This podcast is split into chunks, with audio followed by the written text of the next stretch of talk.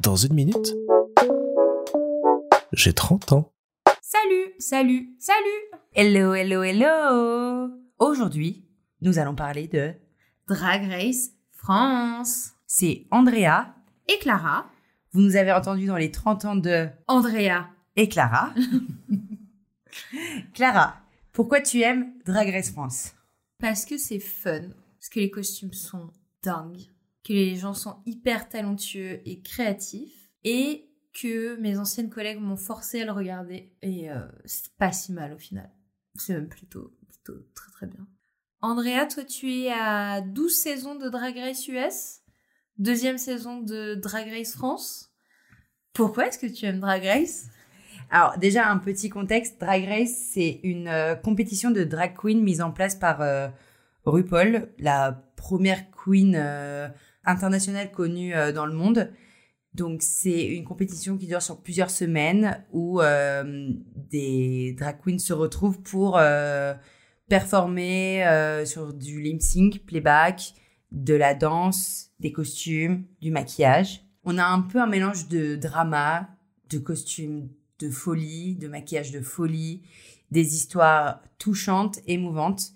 Et euh, on, on ressort euh, d'un épisode avec un, sourire et on a envie de rappuyer sur euh, l'épisode suivant. Mm. Quelle est ta, ta queen préférée cette saison? J'avais perdu ma queen. Elle est revenue. Spoiler alerte. Spoiler alerte. non, dans cette saison, il y en a pas mal qui vendent un peu du rêve. J'ai hâte de voir la suite, mais mon top 3, du coup, ce serait Piche, Punani et Sarah Forever. Et je crois que Andrea a quasi le même top. Oui, alors moi je regarde avec ma maman depuis 3-4 ans et on a fait un pari qui aurait en finale Keyona, Punani, Sarah Forever et Piche. Moi j'ai un grand coup de cœur pour Punani Mm. avec ses petites lèvres et son petit côté sarcastique. Mais euh, j'aime aussi beaucoup Sarah Forever. Mm. Mais chaque année, je supporte une queen qui ne gagne pas. Donc, je vais supporter Piche. Non Qu'est-ce qu'on peut dire sur le drag? Il y a des moments mémorables, comme des lip sync euh, assassines euh, qui gagnent à chaque fois.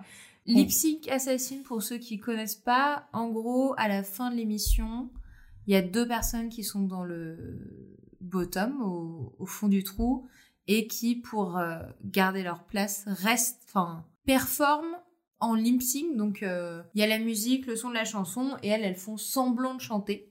Et elles dansent, elles font un show et tout. On pourrait croire que c'est un peu nul, en fait, elles font ça très très bien, donc c'est carrément pas mal en fait. Et les lip sync assassines, du coup, c'est celles qui euh, sont toujours un peu nulles, mais défoncent tout au lip mm. sync et enfin assassinent les autres en fait.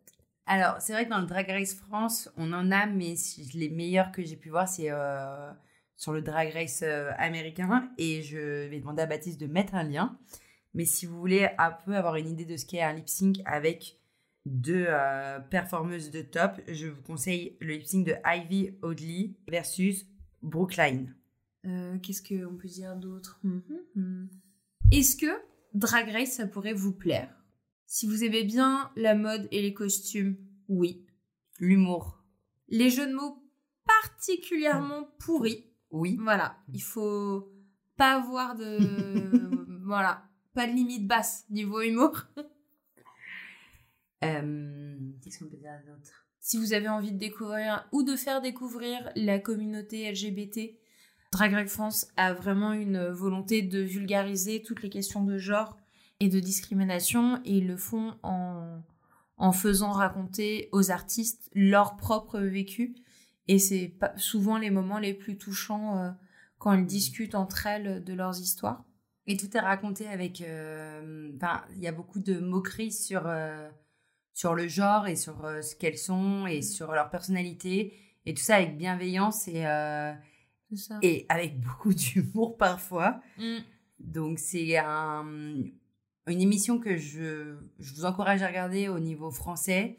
Américain, c'est peut-être un peu plus compliqué, parce qu'il faut avoir des références euh, déjà anglo-saxonnes et que c'est encore plus millimétré que la version française. Mais si vous détestez le patriarcat, bah, c'est rigolo de voir euh, des gens totalement détourner les codes de genre et de l'humour et de l'absurde et c'est n'importe quoi et c'est bien fait, c'est très distrayant. euh. Et tout ce qu'on peut vous souhaiter, c'est. Hein?